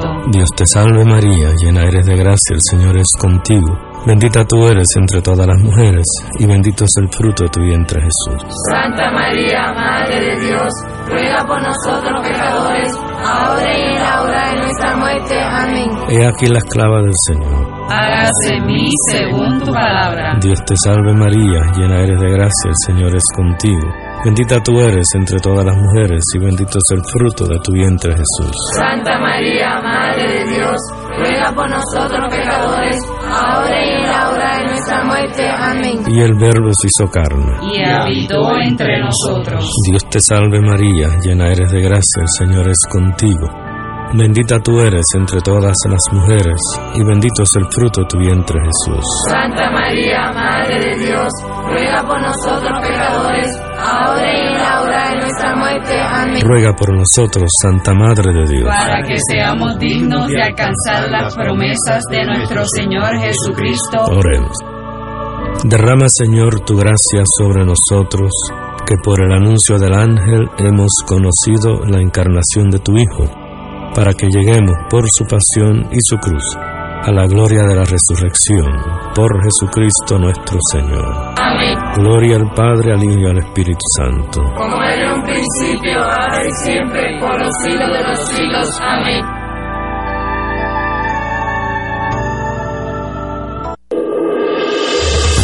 Fuego Cruzado, el programa de más credibilidad en la radio puertorriqueña, es ahora la tribuna abierta de análisis noticioso, con diversas perspectivas que exploran el trasfondo de lo que acontece a diario y cómo nos afecta. Escucha Ignacio Rivera y sus panelistas invitados de lunes a viernes en Fuego Cruzado en transmisión diferida a las 10 de la noche por Oro 92.5 FM. Llévate un sistema solar y escúchame aquí en Radio Paz. Todos los viernes a las 4 y 30 de la tarde tienes una cita aquí en Radio Paz con Luis Enrique. Recuerda que tienes subsidio para los negocios y las residencias. Además, los eternos sistemas de emergencias. 787-536-7938. Llévate un sistema solar y escúchame aquí en Radio Paz. Hermanos y hermanas, les saluda el Padre Milton y quiero agradecer a todos los que se hicieron parte de nuestro Radio Maratón a hablar con el corazón, la verdad y en el amor. Gracias por sus aportaciones y sus donativos. Los que lo hicieron por su tarjeta de crédito, muchas gracias. Pero los que pidieron recibir la boleta, recuerden que cuando reciban esa boleta deben enviarla de vuelta con su cheque o su giro postal para que esa promesa se haga realidad. Que el Señor siga multiplicándoles abundantemente esos dones, esos regalos que nos han dado y que continuemos promoviendo la misión de Radio Paz donde quiera que nos encontremos. Y si todavía no lo pudiste hacer en el momento de Radio Maratón, entra a TH Móvil, búscanos como Radio Paz 810 en la sección de pago a negocios y escribe Radio Maratón en el comentario y con ello apoyarás la misión de Radio Paz en la Iglesia Católica en Puerto Rico. Y ahora continúa Fuego Cruzado. Continuando con lo económico, del PAN al SNAP, ante el panorama fiscal federal, el gobernador Pierluisi no prevé que a corto plazo haya un incremento en las asignaciones a la isla cuando se dé la transición. Así que los que pensábamos, porque yo lo leí en la prensa, del SNAP iba a traer mucho más dinero, pues ya la realidad no está alcanzando y va a ser el mismo sistema del PAN, pero con otro nombre y básicamente el mismo dinero. Compañero. Oye, y con más requerimientos. ah, bueno, sí. Sí, con más. Y, y no, no olvidemos que inclusive en, el, en la negociación que hubo entre el presidente Biden y, y el speaker de la Cámara de Representantes en Estados Unidos, pues básicamente uno de los puntos fue tratar de ponerle más restricciones a una serie de programas sociales, entre ellos el SNAP y, el, las restricciones que ya tenía restricciones están vinculadas al trabajo, pueden ser buenas restricciones, no lo dudo, no lo sé, pero viniendo de los republicanos hay que estar siempre alerta, ¿no? Pero el, pro, el gran problema que va a tener Puerto Rico, que lo ha tenido anteriormente, es cuando descansa eh, de, de, manera casi este, se relaja con eh, fondos federales que no son recurrentes. Y esto es lo que está pasando, lo que pasó con los del ARRA hace ya años, para allá, para después de la crisis del... de Fortuño? Sí, sí. Pues está pasando ahora nuevamente con los fondos de María, con los fondos de, la, de los sismos, con los fondos de del COVID, que no son recurrentes. Entonces, a, a veces hasta se montan unos programas en el gobierno sobre esos fondos no recurrentes y cuando terminan el propio programa hay que cejarlo. Eso yo lo vi en el departamento de, de la familia cuando, cuando los fondos arra. Así que se está repitiendo la historia y es bien desafortunada porque se está repitiendo porque no se han escuchado las advertencias. Siempre se ha advertido esto. Los fondos efectivos son los que se tornan innecesarios. Si tú eres adicto a la ayuda, pues entonces eso revela una debilidad que a su vez resulta debilitante, como, lo, como le pasa a los adictos a la droga. Tienen una debilidad, por eso son adictos, pero entonces se debilitan aún más. Y eso está pasando con los fondos federales en Puerto Rico. En lugar de utilizarlos efectivamente, sobre todo estos fondos no recurrentes, porque esto es muy distinto a los fondos pues, cotizados, como por ejemplo el Seguro Social. Eso es otra cosa. Se trata de fondos no recurrentes. Y en el caso del, de, los, de los fondos, como le llamamos aquí, cupones de alimentos, que pueden tener cierta recurrencia, sí, pero son fondos que se deben hacer necesarios también, porque esos son fondos de dependencia. Se están dando desafortunadamente porque la economía no está siendo saludable, no está generando suficientes empleos. Por eso ese vínculo del programa social con la, con la actividad de trabajo podría ser, podría ser positivo. Todo depende de cómo se definen esas restricciones. Si yo fuera, que no lo soy, oficial de inteligencia de la Embajada Británica en San Juan, vamos a decir que existiera, y el embajador, el jefe de inteligencia me dice, Ignacio, todo esto que se avecina, ¿cómo va a impactar políticamente Puerto Rico de aquí a cuatro o ocho años? Que eso no es nada, cuatro o ocho años no es nada que uno escribe en torno al movimiento estadista, el movimiento popular, el movimiento independentista, Victoria Ciudadana, la dignidad, ¿cómo tú, qué tú analizarías en torno al espectrum político como reacción a este colapso económico? ¿Quién se beneficia si alguien? Compañero. Bueno, mira, yo pienso que en Estados Unidos la naturaleza de el, el, el, componente de efecto político de lo que pasa en Puerto Rico en los Estados Unidos. En este momento, fundamentalmente el impacto es uno de política interna.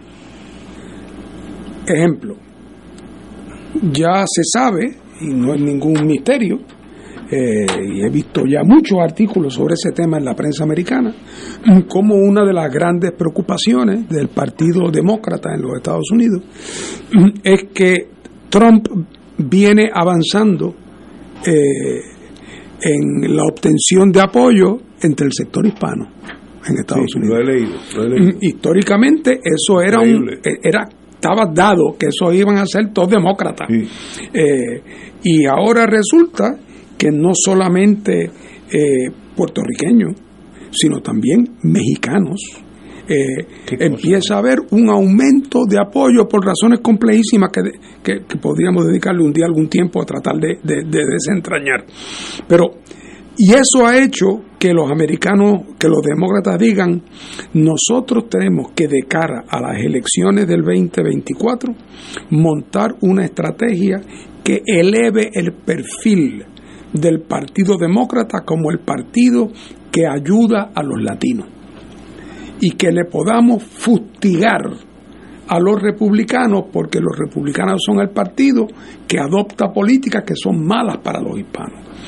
A eso se debe, creo yo, y lo discutimos aquí eh, durante algún tiempo, de por qué el liderato del Partido Demócrata en la Cámara el año pasado mostraba tanto interés en empujar el proyecto de estatus de Nidia. ¿Por qué? Porque eso era una manera de que el Partido Demócrata apareciera como el patrocinador y el padrino del derecho de libre determinación de los puertorriqueños frente a unos republicanos malos, tacaños, intransigentes, que, eh, que, que, no se conmueven ante la ciudadanía de segunda clase y ante la desigualdad. Eso o sea, la dedicación del liderato demócrata, no solo de Nidia, que tiene, que tiene sus propios motivos, pero la dedicación, por ejemplo, de, el, de, la, de, la, de la Speaker Pelosi y del liderato de la Cámara, no tiene ninguna explicación, salvo en clave política americana. La secretaria de Energía, la señora eh, Granholm. Granholm. Oye, lo que le falta es mudarse. lo que le falta es mudarse. Bueno, ¿qué son, las instrucciones políticas que tiene la señora Granholm de parte de la Casa Blanca? Yo quiero que tú seas la miembro del gabinete emblema de la solidaridad del gobierno de Biden y de, no porque vaya a conseguir votos en Puerto Rico porque en Puerto Rico no se vota, es allá. Entonces, en este momento el gran interés de los demócratas con lo que tiene que ver es con utilizar la actitud del gobierno federal hacia Puerto Rico como una fuente de votos y de, y de solidaridad política con el voto latino en los Estados Unidos. No digo yo que eso sea el único. Cada uno de los participantes tiene además algún interés individual, pero no hay duda de que esa política de, a, la, a, la, a Nidia se le salió el refajo, figurativamente hablando, cuando volvió a radicar el proyecto, cuando le preguntaron, hace dos meses, oiga, congresista, ¿y este proyecto usted cree que tiene ganas, tiene posibilidades de avanzar? Y contesta Nidia, con una candidez admirable. Bueno, si no avanza es porque los republicanos habrán opuesto y nos dedicaremos de aquí hasta el día de las elecciones, hasta el día de las elecciones a recordarle al pueblo eh, que son los... otra vez, no digo que Nidia no tenga ella un interés genuino, que lo tiene también, pero la razón por la cual el pichón ha volado tan lejos es porque lo que le interesa a Nidia, por sus razones personales y de convicción personal, coincide con un momento en que los demócratas, un personaje en busca de autor, un momento en que los demócratas están buscando avenidas de acción política. Bueno, ¿eso qué quiere decir? Que los méritos de la controversia sobre si Puerto Rico debe moverse hacia la estabilidad, sobre si debe moverse hacia la independencia, sobre si debe quedarse como está, sobre si debe explorar la posibilidad de alguna forma de libre asociación. Eso todavía es una discusión entre nosotros.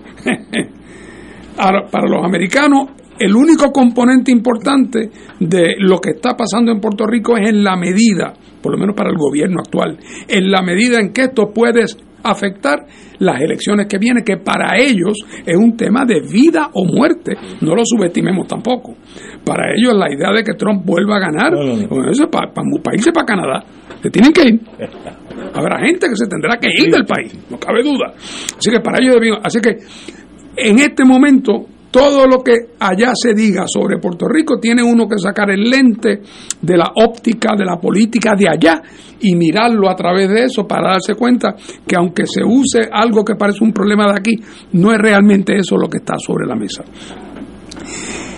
¿Qué quiere decir eso? Pues eso lo que quiere decir es que para que el tema de aquí sea uno que pueda ser examinado en sus méritos allá, en sus méritos que el Congreso americano eh, tenga que tomar decisiones sobre realmente cómo reestructurar estas relaciones de Estados Unidos con Puerto Rico, va a requerir una iniciativa de Puerto Rico, porque esa iniciativa en el corto y mediano plazo no va a salir de allá.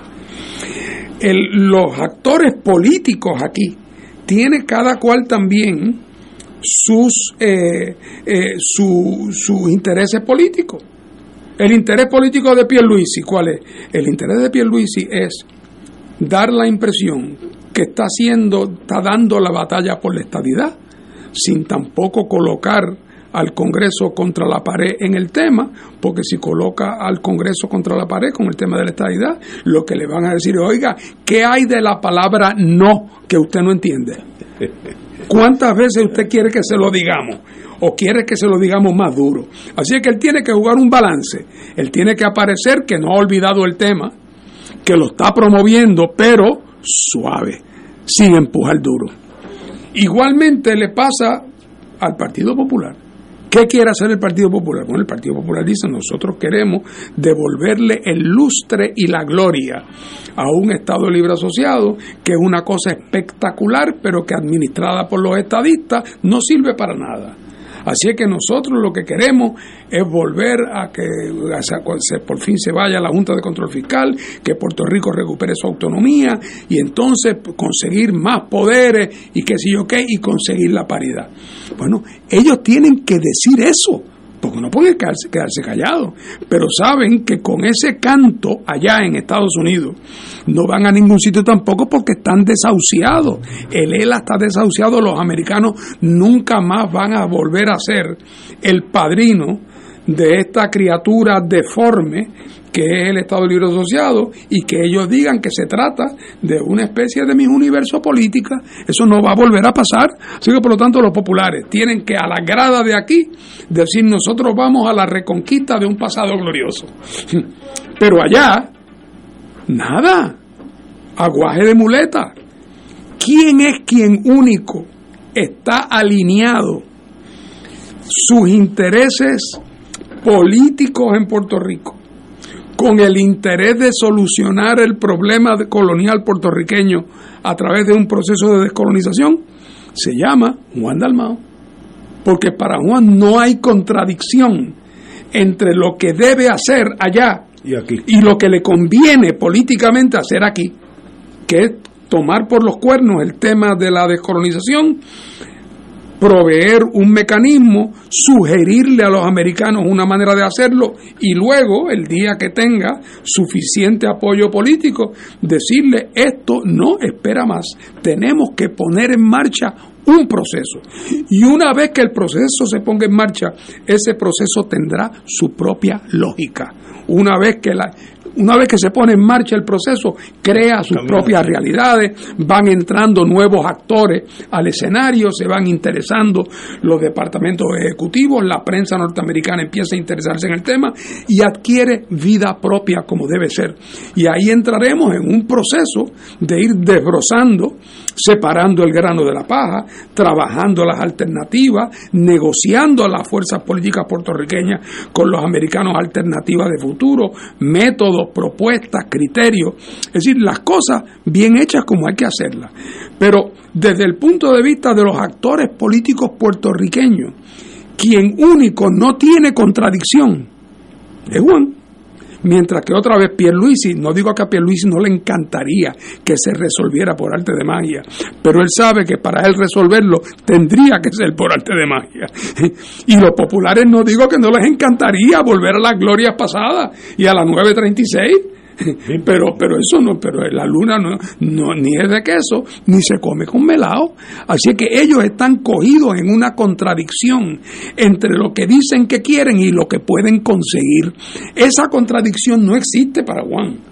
Además no solamente que no existe para Juan no puede haber otro camino que no sea la promoción de la desconexión y para eso va a poder contar, porque su propuesta no es voten por mí porque somos independientes mañana, es voten por mí porque yo voy a poner en marcha un proceso en el cual participarán ustedes y cada cual negociará con los americanos su alternativa y cada cual tendrá que dar la pelea por lo que cree.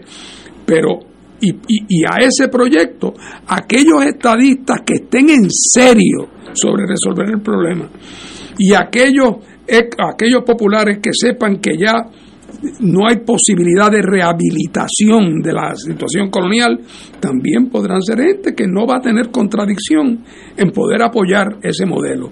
Si para colmo de cuento el PNP y el Partido Popular como instituciones están también desacreditadas por su ejecutoria y han perdido credibilidad y su liderato no tiene capacidad de convocatoria, pues se abre un camino se abre un camino posible para, para, para que progresemos. Y ese día los americanos no tendrán otra alternativa que, como dicen en inglés, engage.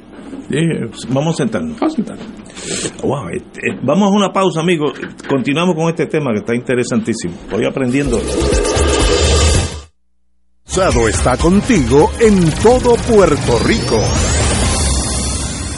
En Buenos Días Familia, por Radio Paz 810 AM, a las 10 de la mañana de lunes a viernes, acompañas a Judith Felicie en una agenda de interés para ti, de lo que quieres escuchar, aprender y disfrutar. Comparte con sus invitados, como el doctor Edgardo Rosario Burgos y su consultorio radial, la psiquiatra María Teresa Miranda en Familia, Crisis y Soluciones, y la doctora Ada Rosabal hablando de fe, el periodista Javier Santiago con lo mejor de la cultura popular entre muchos temas. Buenos días familia, de lunes a viernes por Radio Paz 810 AM. Fanático del deporte, la mejor información y el mejor análisis lo escuchas los sábados a las 2 de la tarde por Impacto Deportivo con Javier Sabat y el más completo elenco en deportes por Radio Paz 810 AM y en las redes sociales Facebook Impacto Deportivo, Radio PR, Twitter e Instagram. Impacto underscore Deport. Juntos, impactando el deporte nacional. De todo un poco, con Manolo Almeida, el más ameno en tus mañanas por Radio Paz 810 AM, de martes a viernes a las 9 de la mañana. Notas positivas, salud, ambiente, negocios y entretenimiento. De todo un poco, martes a viernes por Radio Paz. ¡Estamos vivos! Descubre cómo vivir la riqueza de la gracia y la paz compartida con tus hermanos y hermanas, sintonizando el programa Encuentro con Cristo y los Hermanos, producido por el movimiento Cursillos de Cristiandad, reflexión, testimonios, historia y avisos de las principales actividades en las comunidades de fe y de base. Recuerda, todos los miércoles de 7 y 30 a 8 de la noche, Encuentro con Cristo y los Hermanos por Radio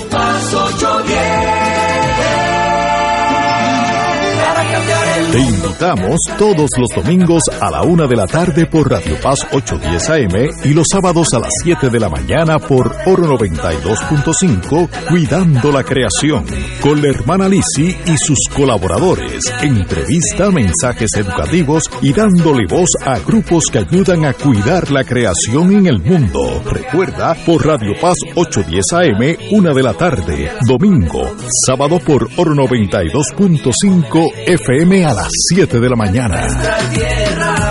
Todos los jueves Radio Paz y la Administración del Seguro Social te ofrecen un espacio informativo para orientarte y aclarar todas tus dudas sobre los derechos, requisitos y obligaciones para poder disfrutar de sus beneficios. Plantea tus preguntas por el 787-349-82 y conoce antes que nadie los detalles concernientes a cambios y nuevas regulaciones escuchando todo sobre Seguro Social con Víctor Rodríguez, los jueves a las 11 de la mañana por Radio Paz, 810 AM.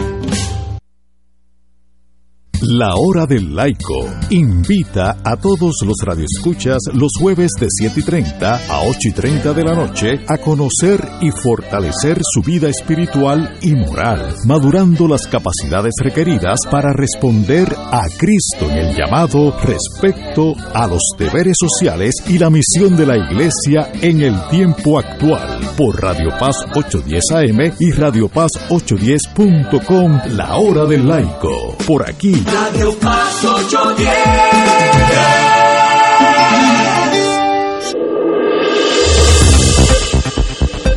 Y ahora continúa Fuego Cruzado.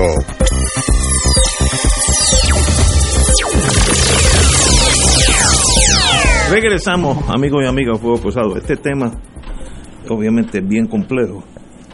Y tengo una pregunta, una inquietud con el compañero Martín. Ante el desplome de la economía de Puerto Rico, hemos perdido 600 mil personas, eso es ya un hecho matemático, la burbujita de las tormentas se acaban el 25, si no me equivoco, por ahí, o disminuyen, ante el empobrecimiento de Puerto Rico, ¿cómo tú ves aquí en Puerto Rico el panorama político? ¿Se afectará? ¿Mucha gente se, se apeará del, del mundo político? ¿O llegarán a, posiciones aún más drásticas, a ver, buscando una solución. ¿Cómo tú ves? ¿Qué, va a pasar? Bueno, mira, como decía, como decía Woody Allen, fue Woody Allen o, no, o, Yogi Berra, uno de los dos, que dijo, es muy difícil hacer predicciones, especialmente sobre el futuro. Suena Yogi Berra. Suena Yogi Berra. Suena Yogi. Eh, yo sí te puedo decir lo siguiente.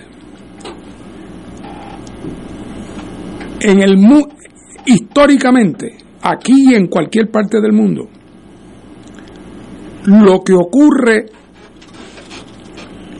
en la tarima de la política, en la expresión política, es un resultado de lo que ocurre abajo, de lo que está ocurriendo en la sociedad y en el país. No es que sean un espejo perfecto, no es que sean absolutamente eh, eh, fidedignos, pueden haber desarrollos sociales que pasa el tiempo y no tienen consecuencias políticas y vienen a tenerlo muchos años más tarde. O sea, no se da de una manera pareja, pero en términos generales, eh, cuando tú tienes una sociedad que en términos económicos en términos sociales, en términos administrativos, eh, está pasando por un periodo de, desorganización y por un periodo eh, de, ansiedad e incertidumbre, tú no vas a tener un sistema político estable. Eso, ¿verdad? La lógica, la lógica lo dice. Aquí el sistema político se mantuvo relativamente estable por mucho tiempo porque la burbuja del gasto federal incrementándose después de, la, de, los últimos, de las últimas décadas del siglo pasado, mantuvo la ilusión de que si bien no íbamos disparados como un cohete, eh, eh, había algún movimiento y, aunque había la sensación de que estábamos estancados y en dificultades, no había la sensación de caída. Eh, ahora. a partir de empezando con, ya de manera formal, ¿qué año fue para que comience la recesión? 2005, 2006, que comienza la, comienza la recesión, sigue entonces la primera vez que empezó aquí antes que allá que no fue reflejo de la de allá.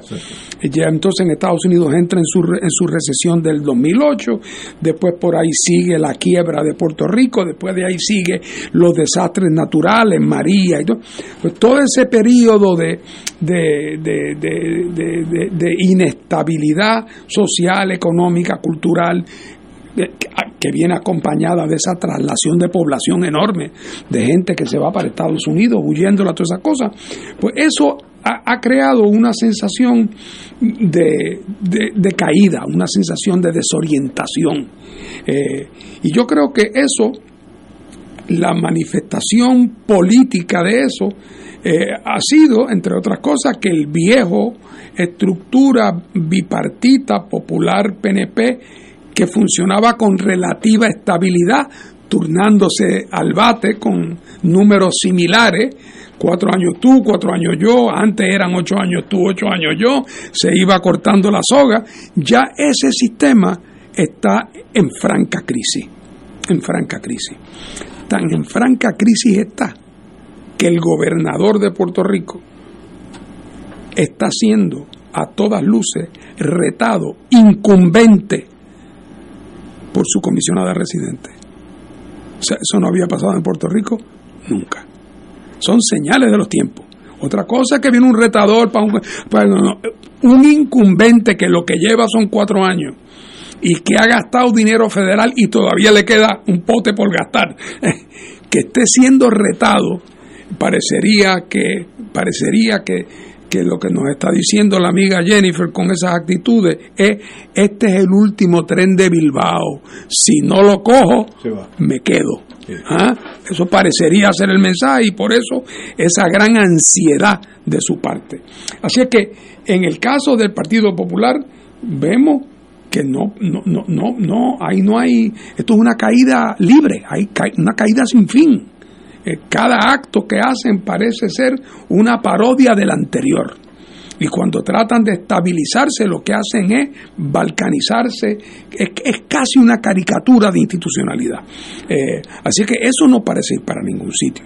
Yo pienso que ese comportamiento político que empezamos a ver de manera dramática en las elecciones del 2020, eh, con un 33% de la población para todos los propósitos prácticos o un poco más, votando por Victoria Ciudadana o por el PIB o votando incluso por Movimiento de Dignidad, que era una cosa nueva, se llevó es más, esos tres juntos hubieran tenido mayoría si hubieran corrido juntos. No podían porque ahí hay eh, vinagre y aceite, pero, pero, pero numéricamente eh, hubieran sido pluralidad.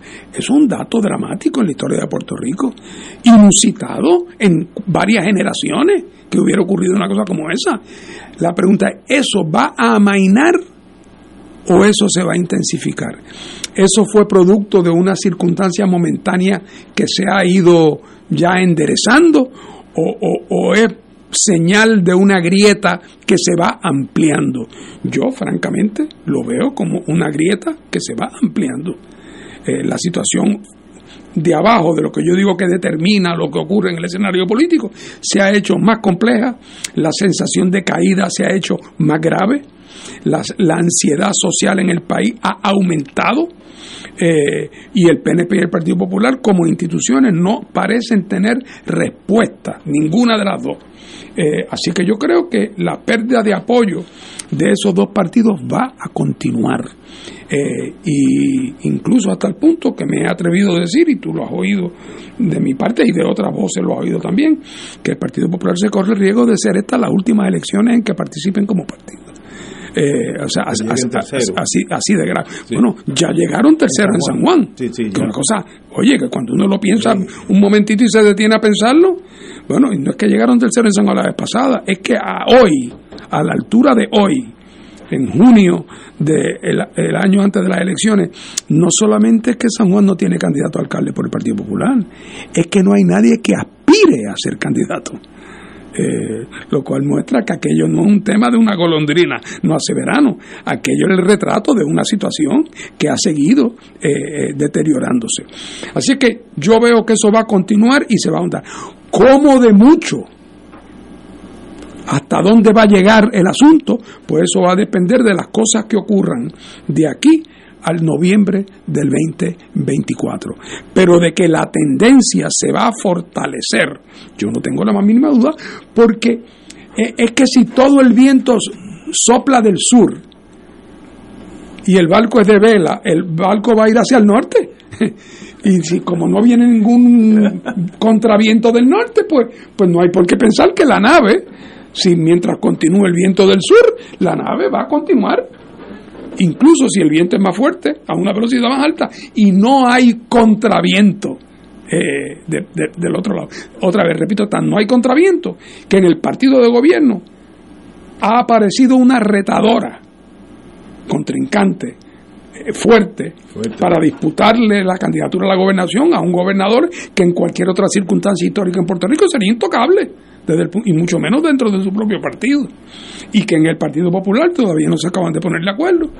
Eh, en quién ganó la presidencia, si es que alguien la ganó, y si hubiera habido más urnas, hubiera ganado el otro, una cosa que parece, eh, parece un, una cosa de los tres chiflados.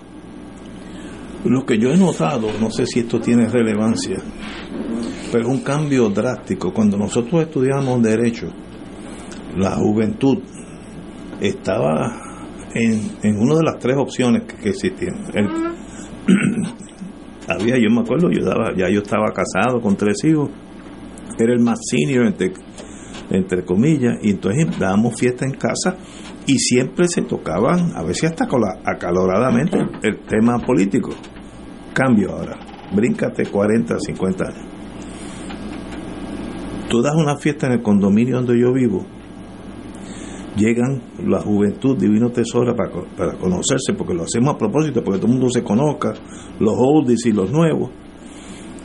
Y entre los nuevos, el tema político no existe. No es que no haya pasiones, es que no, la vida de ellos, eh, eso es como hablar de Júpiter o Marte. ¿Qué quiere decir eso? Que esa gente no va a votar. Posiblemente hay muchos que no están inscritos, porque esa actitud, digo, no, ni, ni, de chiste, ni de reírse, nada, nada. El tema político no existe. Eso tendría efecto político en las cinco opciones que tenemos a otros. No sé, no, yo, yo no conozco tanto como tú. Bueno, yo no tengo duda de que tenemos una crisis de participación electoral. Porque ahora digo yo, no podría ser de otra manera. El descrédito y el desprestigio que los gobernantes de Puerto Rico por los últimos 40 años por lo menos han traído a la política es uno que hace que mucha gente ya no se sienta se desentiende del, del proceso. se desentiende. Por otro lado hay algunos que esa, esa, ese no mostrar interés por los temas políticos realmente el, el, lo que esconde es un desprecio pero que eso no quiere decir que no van a ir a votar y a utilizar, por lo menos, esa esa pedrada van a tirar, aunque no no, no, tendrán una bazuca, pero un peñón. Ese descontento sí, lo, van a lo, van, lo van a manifestar. Pero eso, eso, como tú dices, eso está por verse. Eh, y, y, yo conozco de ambos. Conozco gente que ya no quiere saber de la política que está hastiado y conozco gente que de lo que está hastiada es de lo que ha habido y quiere cambiarlo, pero no le es fácil porque, por ejemplo, si tú no eres independentista, de momento lo piensas dos veces, yo voy a votar por Juan Dalmao, que es independentista. No, pero que Juan lo... ¿eh? No, no, no, es, que el instinto ¿eh? lo aguantan porque son cuántos años de condicionamiento. ¿Eh? Y de ahí el comunismo es un paso. No, no, no. como son los pero, muchachos. Pero, pero otra vez, llega el momento en que el chantaje eh, en que el que es víctima de chantaje dice, no, se acabó, si va a disparar, dispara, pero no siga. ¿Tú sabes por qué yo creo que eso puede pasar? Porque cuando todo el mundo está bien, la gente no se queja.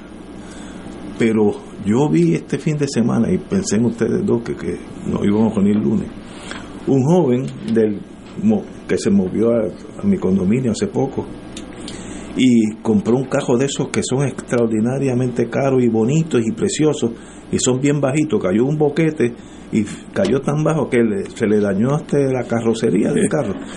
Ese jovencito llegó prendido en candela, otro, otro ser humano. Eh, esa ira, esa frustración es con el establishment, porque las la carreteras no son privadas. Eso tiene efecto político por lo menos si lo hubieran corrido la temperatura el sábado, hubiera votado, pues, pues, Dios sabe por quién. A eso yo oigo, Ignacio. Hay dos infraestructuras básicas en cualquier país, y Puerto Rico no es la excepción. Está la física, es decir, energía eléctrica, agua, carreteras, y está la social, educación, salud, seguridad, y seguridad social, pensiones y demás, pero aparte de la seguridad cívica y eso está en crisis en Puerto Rico. Aquí hay un cogobierno, que es el Partido Popular, ahora mismo domina la legislatura, y el Partido Nuevo Progresista, que domina el Ejecutivo, y ambos se han turnado en el poder en innumerables ocasiones por los últimos 50 años. Pero además, ambos son coauspiciadores de la Junta de Supervisión Fiscal. Porque después de todo, no nos olvidemos que Pierluisi y García Padilla fueron, estuvieron de acuerdo en, eso. ¿Y qué ha pasado con esa infraestructura que hicimos referencia bajo este cogobierno y bajo la Junta de Supervisión Fiscal? Pues que se ha agravado la situación. Cogete el caso de energía eléctrica. El último episodio fue en la, se dio en la sala de la juez Taylor Swain. Uno un consultor de los bonistas dice esa deuda está valorada, es decir, los bonos están valorados ahora mismo en cerca de 8.500 millones de dólares. El otro opositor le dice, no, no, en 2.100 millones. Bueno, solamente tienen 6.000 millones de diferencia. Y había como 10 o 12 consultores. Yo recordé un libro que se acaba de publicar por una economista muy prominente a nivel mundial británica, de ascendencia italiana, se llama Mariana Mazzucato, que se llama The Con Industry. Con de consultor. Eh, porque que, también quiere decir de, pillo. Exactamente, exactamente. Un, timo. Un, timo, un timo. La, la, la insinuación es clara. Así que eso es lo que tenemos. ¿Y qué tenemos en, en, educación? Un desastre. ¿Qué tenemos en cajetera? Un desastre. Así que la transición a la, hacia la energía solar, que tan vital que es, pues está en el aire. Luma la tiene en el aire, ahora Genera la tendrá en el aire también. Y para colmo de males, tú que mencionaste ahorita a la secretaria de, Energía Eléctrica, de, digo, de Energía Federal, Departamento de Energía Federal, se han anunciado unos incentivos y Pierluisi los anunció con, con bombos y platillos y resulta que ante los incentivos prometidos, dice hoy en la prensa, eh, las industrias aquí, de las empresas que están eh, proveyendo paneles y baterías están en crisis, han tenido hasta que despedir. Se ha detenido la, el, proceso, el proceso de, venta para, para instalar energía solar. ¿Por qué? Porque, oye, la gente ante el anuncio de los incentivos, digo, yo no pongo nada ahora, que entre comprarlo y que me lo regalen, yo espero que me lo regalen. Aunque quizás no cualifiquen porque los incentivos prometidos, pues las cualificaciones no están claras todavía. Pues mira, lo que tenemos es un desorden en el país. Y ese muchacho que se quejó del hoyo en la cajetera, vivió el desorden. Este, le afectó a él, a él. El desorden se ve. Este país hay que organizarlo, porque como yo decía ahorita fuera del aire, creo que era Toco el que lo decía, sin organización, aunque tengas muchos recursos, vas a estar mal teniendo pocos recursos y te organizas, va a estar mejor. Así que la clave es la organización. Y evidentemente, a la luz de todo esto que hemos hablado y de otros ejemplos que se nos han quedado en el tintero, esto está desorganizado. Pero fíjate cuán grave es la situación que la señora Granholm está que es una persona de mucho juego político. Esta señora, antes de ser secretaria de Energía, había sido gobernadora de un estado y una persona... Y luce de lo más sí, muy capaz. Eh, y esta persona dijo, oiga, vengo, les quiero decir lo siguiente, que los mil millones de dólares que le estamos dando para que pongan paneles solares, ni un solo centavo se lo vamos a dar al a ninguna agencia del gobierno de Puerto Rico. Oye, eso está tremendo, ¿verdad? Eso, es un ¿Ah? dictamen. Eso, eso, es directo con el pueblo. Sí, sí, sí. Directo con el pueblo. y le faltó decir porque si se lo damos a la agencia de gobierno, ni, ni se gastan en paneles y se roban la mitad. Eh, eh, y mira que tiene que haber, o sea, al amigo demócrata Pierluisi tiene que haberle dolido que no le hayan dicho el gobernador Pierluisi se encargará de distribuir esto. Pero no, no, no, no, no. Ellos, eh, eh, el reconocimiento de que esto aquí está inoperante. Bueno, ¿cuántas veces no ha estado aquí nuestro amigo el senador Zaragoza? Que nos confesó en el aire, y lo digo porque lo digo en el aire, que cuando eh, recién venía de unas reuniones en Washington, eh, sobre el tema este de los fondos y el Medicare y las cosas y los dineros y la y que cuando, que cuando los burócratas federales se les sinceraban, le decían el problema que tenemos en Puerto Rico es que no hay gobierno. lo ha dicho, o sea que los elementos mínimos que te llevarían, pues, pues, pues tan, tan, eh, y eso, pues una manifestación concreta de eso es que pues este con su carro de decenas de miles de pesos se cayó en un hoyo y probablemente que le cueste una fortuna. Cueste más que el cajón. Le cueste una fortuna arreglarlo. Y yo quizás lo motiva a votar. y eso es un elemento acumulativo. Eh, y además también llega el momento en que, y, eso, y esto no se puede subestimar, llega un momento en que uno dice, mira, yo voy a votar en contra de A, B y C Ah, que quizás eso no tenga el efecto mágico de resolver los problemas de mi vida, quizás no lo tenga, pero por A ni por B ni por C voy a lo voy el torpedo va a ir a la línea de flotación. Porque esa gente si lo dejamos han acabado con nosotros. Y no lo vamos a dejar pasar Así que yo creo que el elemento del voto, lo que aquí se ha llamado el voto castigo. Eh, yo creo que es de lo más alto que va a haber. Es muy fuerte. y eso, digo el voto castigo, todo voto tiene algo de castigo, pero hay el énfasis, hay votos que, que son poco de castigo y mucho de, para premiar una posición o una alternativa y a veces una combinación de los dos, pero en este caso realmente el manejo del país por parte de populares y PNP ha sido tan pobre visto especialmente si uno lo ve históricamente. O sea, han saqueado al país, han dejado al país en quiebra, eh, los servicios públicos en el piso, el gobierno, eh, eh, el gobierno es un monigote. y mientras se han enriquecido los parientes y los dolientes, esa gente va, va a coger un va a coger un, golpe electoral duro.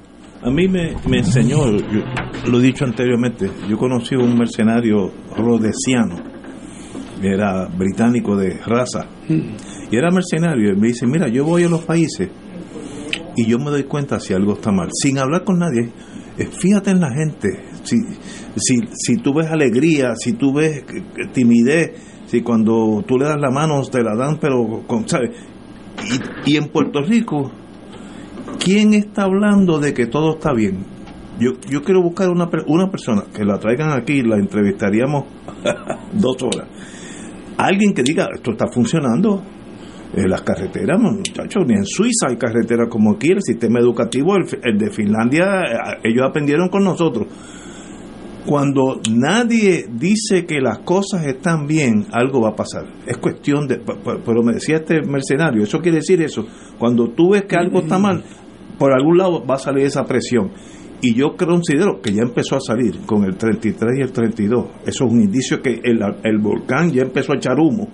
Seguir echando humo, bueno, si el muchacho del carro este, que no sé ni cómo se llama, este, le hubiéramos preguntado el, sábado, hubiera derrocado el gobierno él solito. Eso se acumula y un día tú vas a tener el Partido Popular tercero en San Juan, una gran sorpresa. Es que eso viene poco a poco, como tú dices, eso es poco a poco. Tenemos que irnos, ya nos están diciendo adiós. Así que... Oye, eh, yo conozco una persona que podría venir aquí a decir que todo está bien, pero hay que conseguirle un pase para que del hospital la dejen salir. La, está recluido. Que, sea por uno, sí, está recluido. Que nos comprometemos de volver. Está tomando unos medicamentos, pero... Señores, hasta mañana.